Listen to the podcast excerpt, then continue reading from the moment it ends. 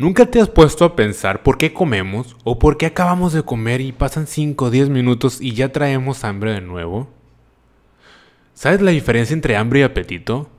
Hola amigos, soy el nutriólogo Carlos Chan y como cada semana aquí en la consulta les traigo un tema completamente diferente. El tema de hoy me gusta mucho porque si sabemos identificarlo, podemos ayudarnos un poquito más con la pérdida de peso o el mantenimiento de esta. Como yo siempre les digo a los pacientes, quien sea te puede bajar, pero el mantener, ahí está lo complicado. Ok, ¿cuál es la diferencia entre el hambre y el apetito? Ok, el hambre es la necesidad fisiológica que tenemos como seres humanos de comer, de... Eh, es un método de supervivencia donde el cuerpo te dice, oye, ya necesito energía, oye, necesito nutrientes, carbohidratos, vitaminas, minerales, proteína y grasas. ¿Va? ¿Y cuál es el apetito? El apetito es un antojo. Por ejemplo, ¿cómo se puede detonar este apetito? El ver, el oler, el escuchar y el pensar. Esto puede detonar que tengamos, como quien dice, un hambre falsa es un antojo simplemente y por eso muchas veces acabamos de comer, pero tenemos hambre de nuevo.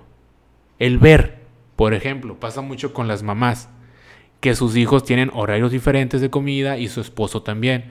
Entonces, llega uno, se sienta con la mamá a comer, la mamá se sienta a comer, comen, y a la media hora llega el otro, y la mamá vuelve a comer, y a la media hora llega el esposo, y la mamá vuelve a comer. Esto es simplemente al ver el alimento, el ver que alguien está comiendo, puede generar este apetito. Que aunque la mamá esté llena, empieza a comer a lo mejor un poquito menos que la vez anterior, pero empieza a comer de nuevo. El escuchar. Por ejemplo, cierren sus ojos y escuchen el siguiente audio y díganme qué es lo primero que se les viene a la mente, ¿va?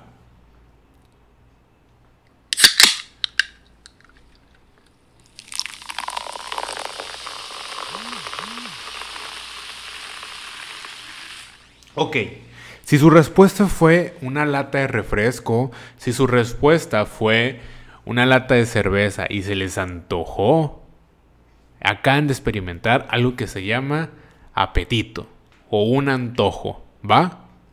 Por ejemplo, el pensar. Cierren sus ojos, imaginen una rebanada de, pizza, que la levantan y el queso se escurre por los lados.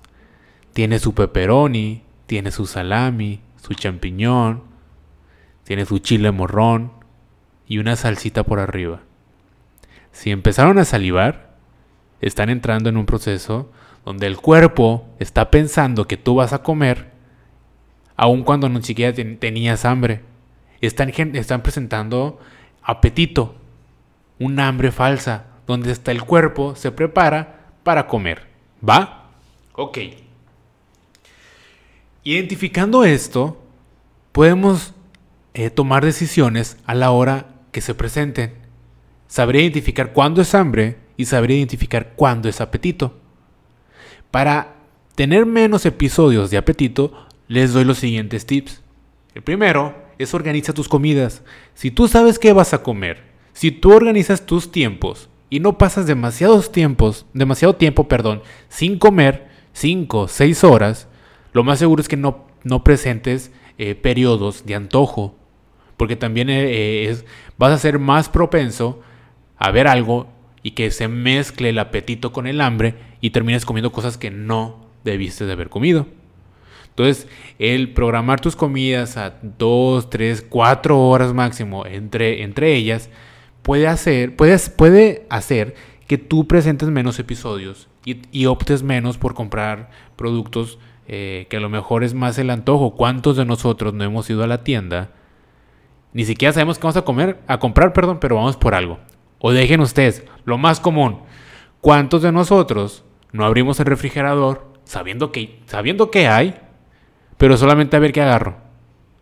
Eso es un antojo, no es hambre. ¿Va? Te puedes hacer eh, amigo de la fibra, es otro tip. La fibra produce saciedad.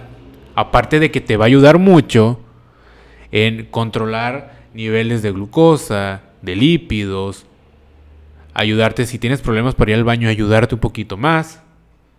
La proteína también produce esta saciedad de origen animal. Precisamente, ¿no? O sea, hablo precisamente de origen animal. las carnes, el pollo, el pescado, el atún, ¿va? El huevo. Tenemos que también identificar cuando estamos estresados o estamos ansiosos, porque esto puede, puede hacer que descarguemos todo ese estrés, toda esa ansiedad con la comida, que hay gente que le llama esto eh, hambre emocional, pero en realidad no es hambre, es un apetito, es solamente una descarga en ese momento. Entonces, identificando cuando estamos estresados o ansiosos, podemos evitar el caer en este tipo de alimentos, alimentos que sean muy calóricos. Y ahorita les voy a decir qué podemos hacer cuando estemos estresados o, nos gane el apetito para cambiar esas señales negativas que serían comprar comida chatarra, a señales positivas. Que aun cuando comamos cosas que no vienen en el menú, no nos afecte, ¿va? Y el dormir bien. El dormir bien es muy importante, precisamente para no estar estresados. Eh, también se está viendo, tomé un curso, eh, un diplomado en diabetes, que hablaba del sueño.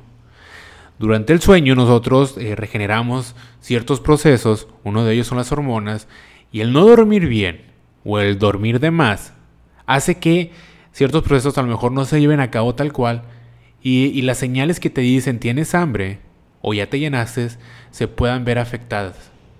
No es exclusivamente que te vaya a crear obesidad y sobrepeso esto, pero recuerden que es multifactorial el sobrepeso y la obesidad. Puede ser una de las 5, 10, 20, 20 factores que se estén ocasionando este exceso de peso. ¿Va? Esos son los tips.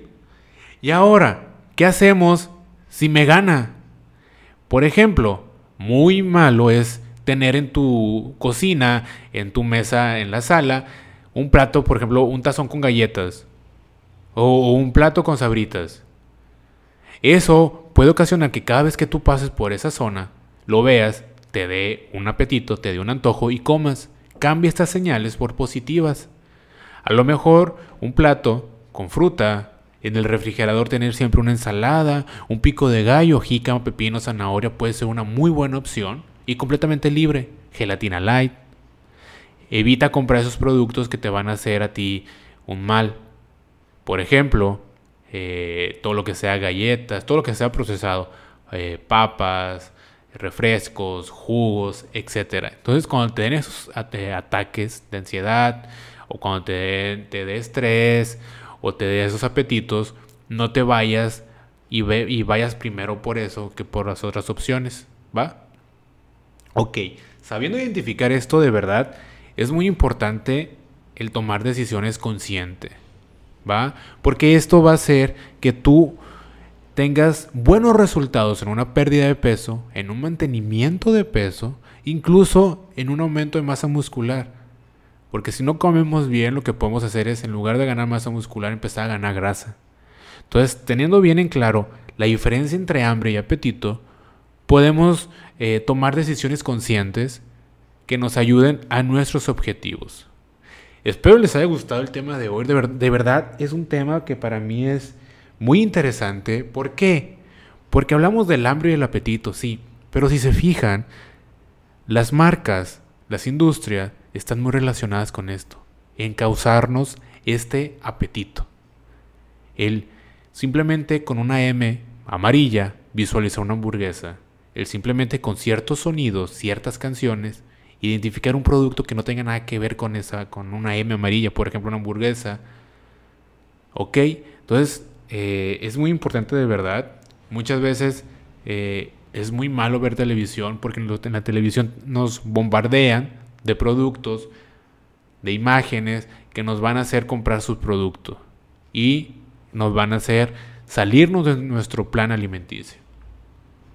Por mi parte es todo. Recuerden que me pueden seguir en mis redes sociales como Carlos Chan M o Nutriólogo Carlos Chan. Cada semana les traigo un tema diferente. Espero les haya gustado este tema.